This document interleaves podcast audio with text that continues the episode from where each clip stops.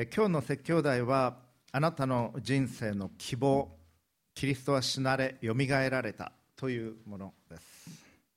今日はイースターの礼拝になります。イースターというのはイエス・キリストの復活をお祝いするその日です。教会がなぜ日曜日に礼拝をするのか。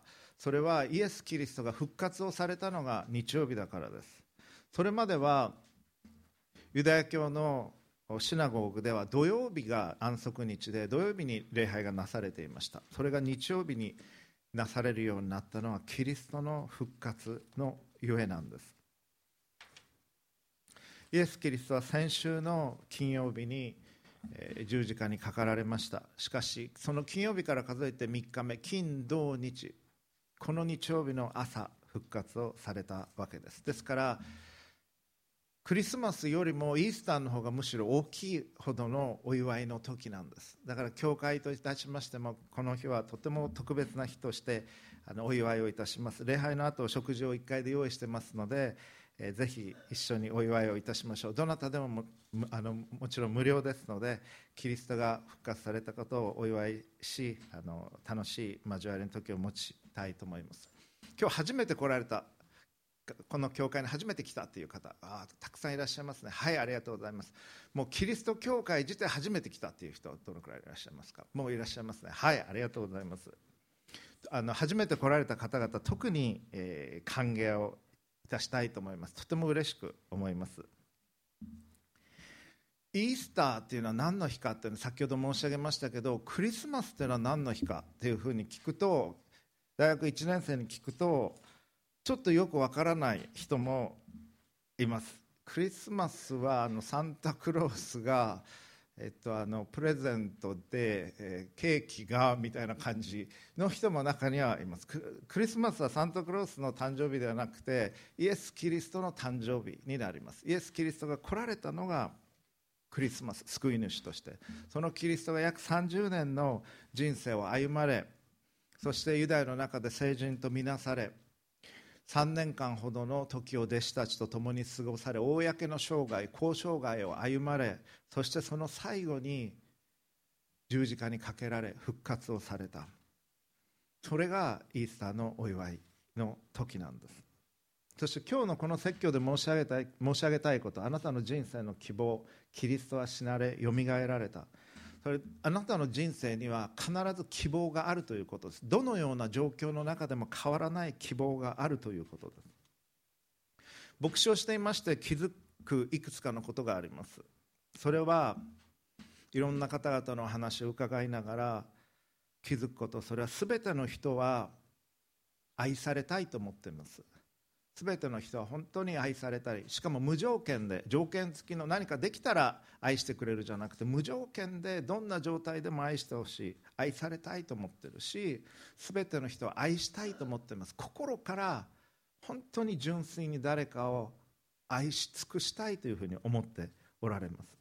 家族であるかもしれない恋人であるかもしれない友人であるかもしれないいい本当に大切な仲間が友が欲しい。何でも話せる心を割って話せる人が欲しいと思っています。そしてまた全ての人は自分の人生の意味を求めています。そして自分の人生を意味あるものにしたいという思いがあります。そしてまた全ての人は次の世代の人たちにいいものをレガシーを残していきたいというふうに思っています。自分が生きた証を残していきたいと。そしてまた感じますことそれは多くの人は罪悪感を抱えながら生きています。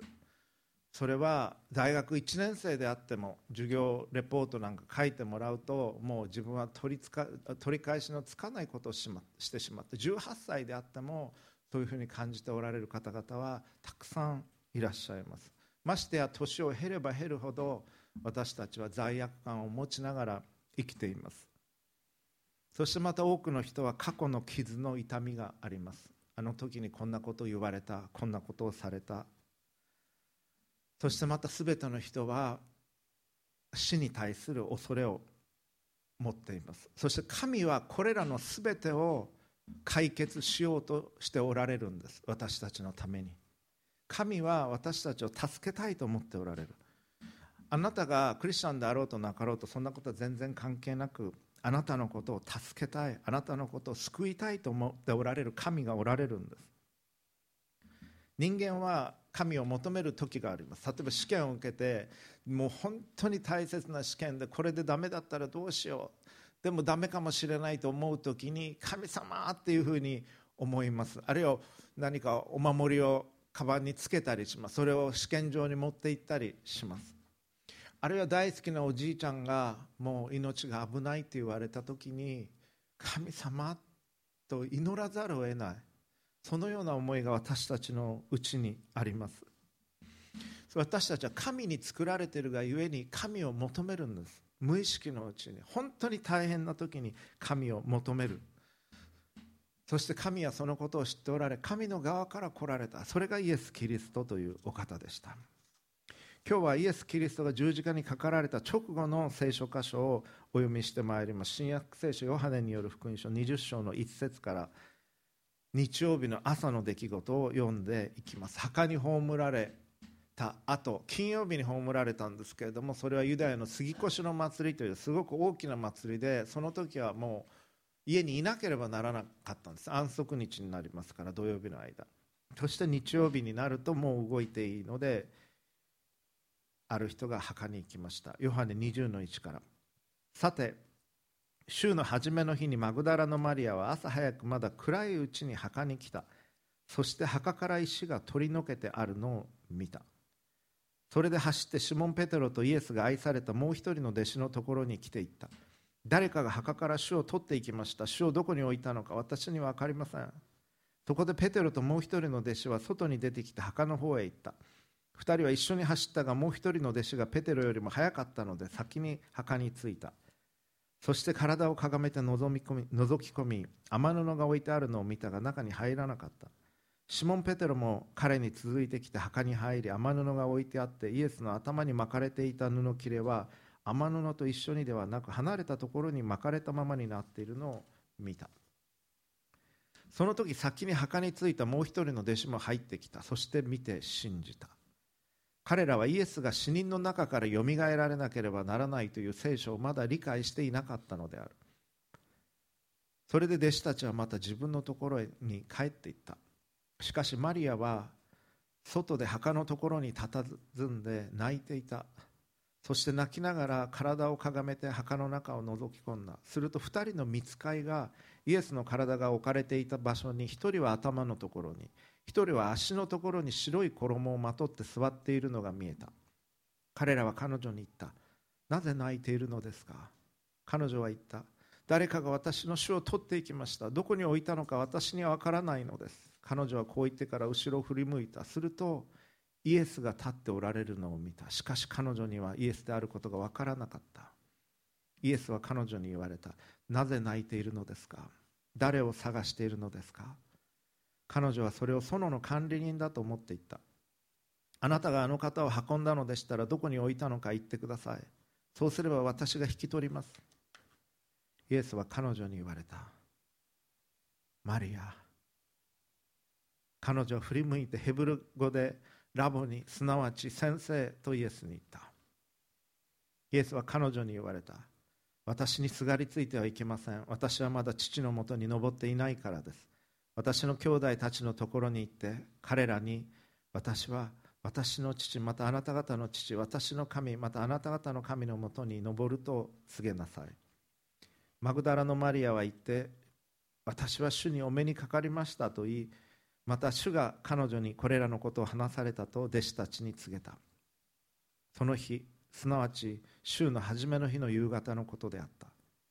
弟子たちがいたところではユダヤ人を恐れて戸が閉めてあったがイエスが来られ彼らの中に立って言われた。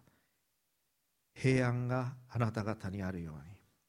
こう言ってイエスはその手と脇腹を彼らに示された。弟子たちは主を見て喜んだ。イエスはもう一度彼らに言われた。平安があなた方にあるように。父が私を使わしたように私もあなた方を使わします。そしてこう言われると彼らに息を吹きかけて言われた。精霊を受けなさい。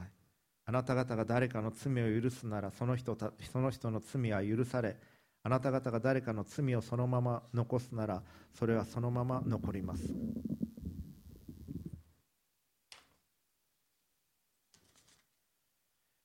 今日2つの考えていただきたいことがあります。1つ目はプロジェクターお願いします。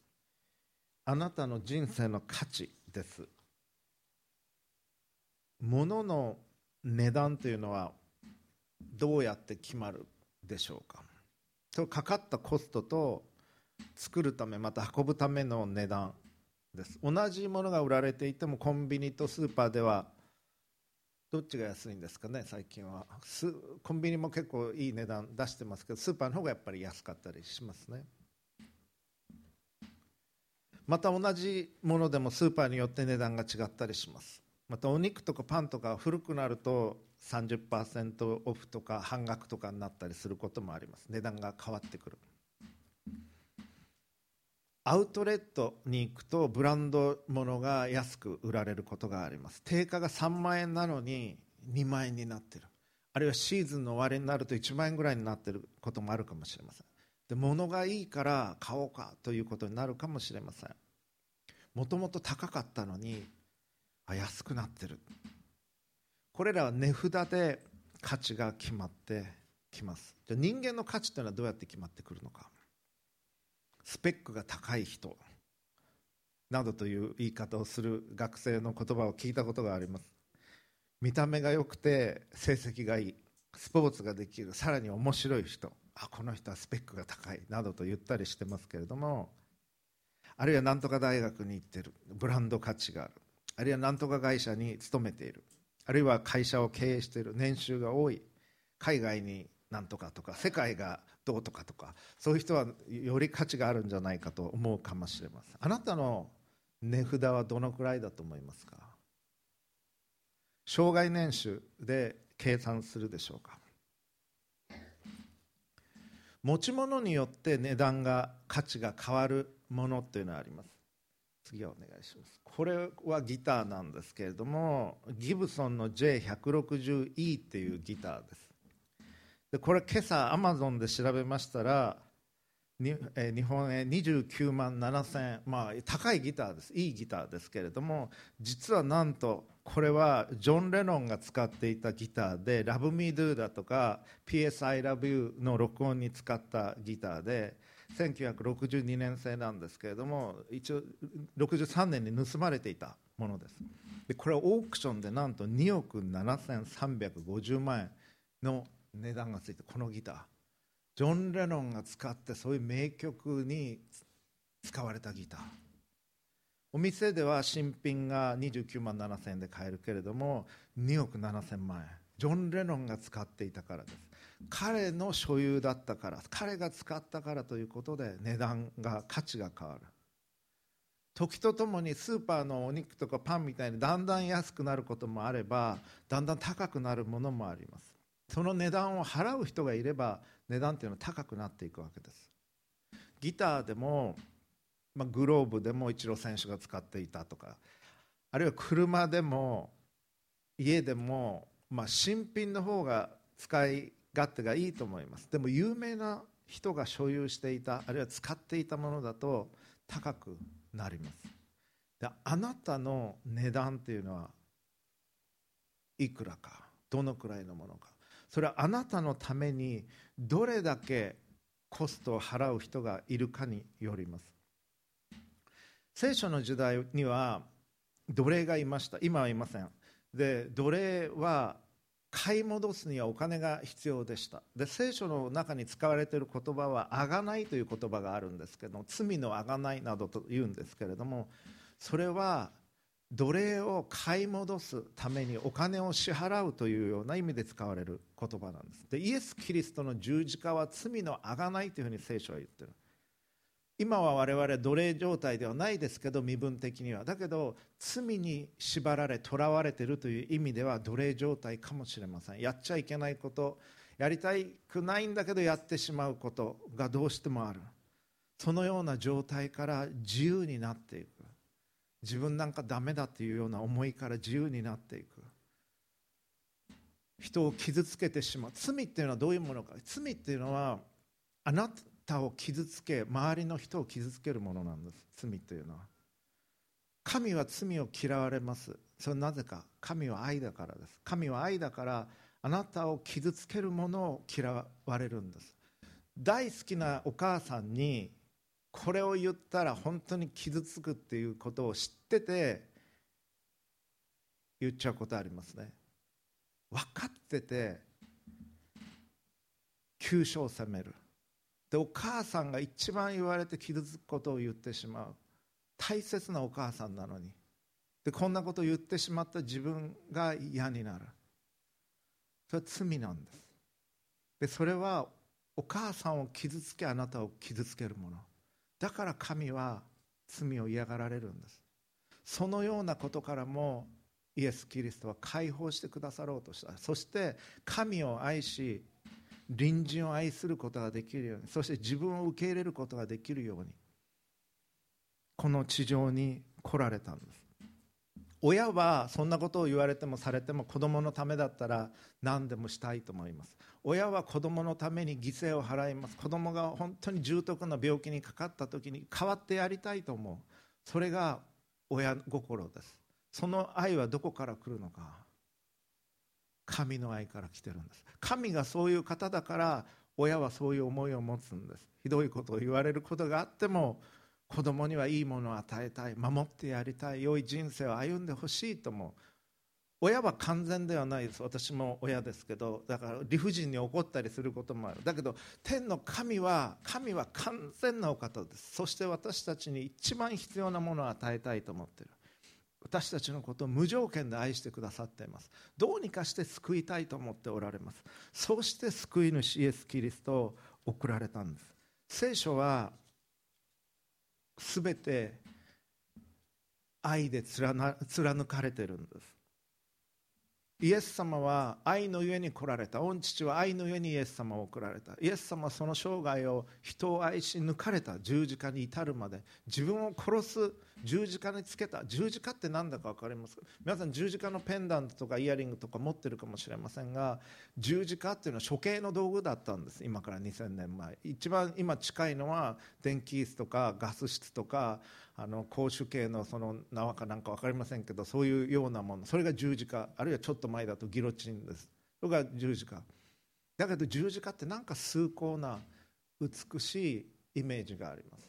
それは処刑の道具がイエス・キリストの十字架によって愛の象徴に変えられたからなんです。自分を殺そうとして十字架につけたその人のこともイエス様愛しておられました。愛し抜かれました。で彼らのことを許し父なる神に彼らを許してください。彼らは何をしているかわからないんですと愛し抜かれて生涯を終えられた。イエス・キリストのうちには純粋な愛しかなかったんです。そのイエス・キリストの愛はあなたにも注がれてるんです。あなたがクリスチャンであろうとなかろうと関係なくあなたはそのこと知らないかもしれない。だけど愛されてるんです。父なる神もあなたのことを愛しておられます。だからこのイースターの出来事があったんです。そしてこのマグダラのマリアという女性彼女はイエス様のことを愛していました。イエス様も彼女のことをとても愛しておられました。だからイエス様の弟子たちがまだ日曜日の朝眠くて家にいる時に朝早くから彼女はお墓に走っていってイスラエルのお墓っていうのはここの戸みたいな感じなんですね。日本のお墓は墓石があって下に埋めますけど横に入っていく感じなんです。で入り口のところにこの、ま、丸い円形の石を転がす形で封をするんです。で一人では転がせない大きさなんですけれどもイエス様金曜日に葬られて雨布で巻かれても血だらけになってらっしゃいましたから横耐えられてました。で彼女が朝行くとその石が動かされててイエス様のご遺体がなかった。で雨布で巻いてたそれだけが丁寧に巻いて置いてあったんです。で彼女は思いました。あ殺しただけじゃ物足りなくて盗んでさらに遺体を傷つけようとしてるそれで盗んだか、まあ、とにかくひどい。もう殺すだけでもひどいのになんでそんなことをするのって彼女泣いてたわけです。でお他にイエス様がない弟子たちに言うとペテロともう一人の弟子のヨハネなんですヨハネの方が若かったから早かったんですそのことも聖書は書いてますこれはヨハネ福音書だから自分のことなのでヨハネ書いてるんだと思います。ヨハネは中に入らなかった。でもペテロはそういう時ズケズケと行くタイプなので中に入ってイエス様の遺体がないなと思ってで2人が帰っていく。マリアは悲しくて悲しくてそこに残って泣いてたんです。そしたら天使が2人イエス様の天布が置かれた頭のところと足のところにいてなんで泣いてるんですかと語りかける。誰かが主を取っていきました。でイエス様がなぜ泣いてるんですかと言われたんですけどマリアは分からなかった。涙で目が曇っていたのかもしれない。あるいはイエス様が栄光の姿に変えられてすぐに気づかなかったのかもしれない。彼女は墓の園の管理人だと思ってどう私が引き取りますから返してくださいという。そしてマリアと語りかけられる。彼女をいつも語りかけていたその声を聞いた時にイエス様だって分かったんです。そしてラボニーと言った。このギリシャ語で書かれてるの新約聖書は。だけどイエス様たちはヘブライ語であるいはもっと厳密に言うとアラム語で話をしていた。だからヨハネはそのマリアが語った言葉をそのまま記してるんです。ラボニーっていうふうに言った。イエス様本当に復活されたんですね。その喜びの出来事をヨハネ福音書は記しているんです。マリアはイエス様のことを本当に愛していてイエス様はマリアのことをマグダラのマリアのことを愛しておられました。すべて聖書は愛のゆえなんです。だから神様のことを理解しようと思ったら愛が分からなきゃだめなんです。神は愛な神は愛以外の動機でされることっていうのは何もありません。神がされるすべてのことというのは愛のゆえなんです。そして皆さんが今日教会に来られたのも神がその愛のゆえにあなたのことをお招きになられたんだろうと思います。もう一つ申し上げたいこと。今日もこれで終わりです。あなたの人生の希望は何でしょうか？あなたの人生の希望があるでしょうか？あるんです。あなたの人生の希望は不安定なものにおいてはなりません。不安定なものは失われるからです。絶対に安全。そして失われないものに人生の基盤希望を置かなければなりません。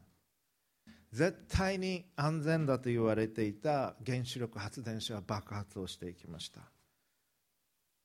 大企業が潰れていくということも何度もありました。一度も病気をしたことがない人が体調を崩すということもあります。実は私たちの人生というのは脆弱な基盤の上に成り立っています。東日本大震災の時には動かないはずの地面が動きました。私は生まれて初めてそしてもう見ることはないと思いますが見たくもありませんが地面が波打っているのを見ました。あの震災の時には。失われるものにあなたの人生の基盤を置かないということです。あなたの若さそれを失われます。あなたの美しさも残念なことですけれども失われていきます。あなたの人気もあなたの仕事もお金もあなたの人生の基盤を年金に置いているっていうとなんかあんまりちょっと寂しい気持ちがするかもしれません。あるいは会社に会社もリタイアする時は来ます。国も永遠に続く国というのはこの地上にはない。あなたの家族も残念なことですけど亡くなっていかれます。あなたの夫も妻ももう子供もお父さんお母さんもおじいちゃんおばあちゃんもそうです。お金もインフレが激しくなると紙切れになってしまう。永遠に失われないものそれは神の愛です。全ては死で終わるというふうに私たちは思います。その死を死なれたイエス様を神は復活させられました。死で終わりじゃないんだということを示されました。愛する一人子イエス・キリストをこの地上に送られ十字架につけられました。それはあなたのあなたの人生の代価です。イエス様はあなたの代わりに十字架につけられた。親が子供のために命を懸けたいと思うようにそれ以上に神はイエス様はあなたのために命を捧げたいと思われた。そして捧げられたんです。あなたの人生の価値は何か。イエス・キリストの十字架です。それがあなたのあなたの人生の価値です。親は子供のためだったら何でもしたいと思います。どうにかして助けたいと思います。そして神はそれ以上にあなたのためだったら何でもしたいと思われた。そしてできる限りの全てを行われた。それがイエス・キリストの十字架なんです。神の一人子が最も尊い命があなたのために捧げられた。そしてそれで終わりではなかった。イエス・キリストは命を捧げられその生涯を終えられました。しかし神はその命を捧げたキリストを復活させられ全ての人は同じように平均寿命だと男性が80歳女性が87か88歳です日本では。だけどそれで終わりではないということなんです。その後永遠にあなたが神と共に平安のうちに喜びのうちに愛のうちに恵みのうちに生きられるように神と共に生きられ神に救われるようにイエス・キリストは来られたんです。どうにかして救おうとされた。それだけなんです。イエス様が来られた理由は。他には何もない。そしてあなたへ愛を示されました。イエス・キリストの人生の中で最も偉大な出来事は奇跡でもなければ偉大な教えでもない。水の上を歩かれたことでもなければ多くの人々にパンを与える奇跡を行われたことでも死人をよみがえらせたことでもなく自分を犠牲にして全ての人を救われたことです。あの十字架です。それが最も偉大な最も美しい最もしかしむごたらしいしかしその中に現れた凄まじいまでの神の愛です。そして復活されたキリストは弟子たちに平安平安があなた方にあるようにと言われました。これヘブライ語でおそらくシャロームと言われたんでしょう。あなた方に平安があるように。あなたの人生が平安で包まれ愛で包まれあなたが心から愛を受け取り心から人を愛し神と共に歩むことができるように。そして80年87年の生涯だけじゃなく永遠に神と共に生きることができるように神はこの復活の出来事を与えてくださったんです。これは全ての人に与えられている神からの贈り物神の愛です。お祈りをいたしましょう。父子聖霊なる神様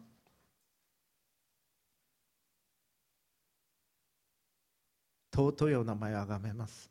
そしてイエス様の復活を感謝します。しかしその前に十字架があったことを覚えます。あの犠牲を通し犠牲をいとわれずイエス・キリストは私たちのために十字架にかかられました。そして私たちへの愛を示されました。その愛に感謝をいたします。その前にひざまずきます。どうかあなたをそこまで愛してくださった。あなたを愛し自分を愛するように隣人を愛することができますように。そしてその愛を人々に分かち合うことができますように。救い主主イエスキリストのお名前によって祈ります。アーメン。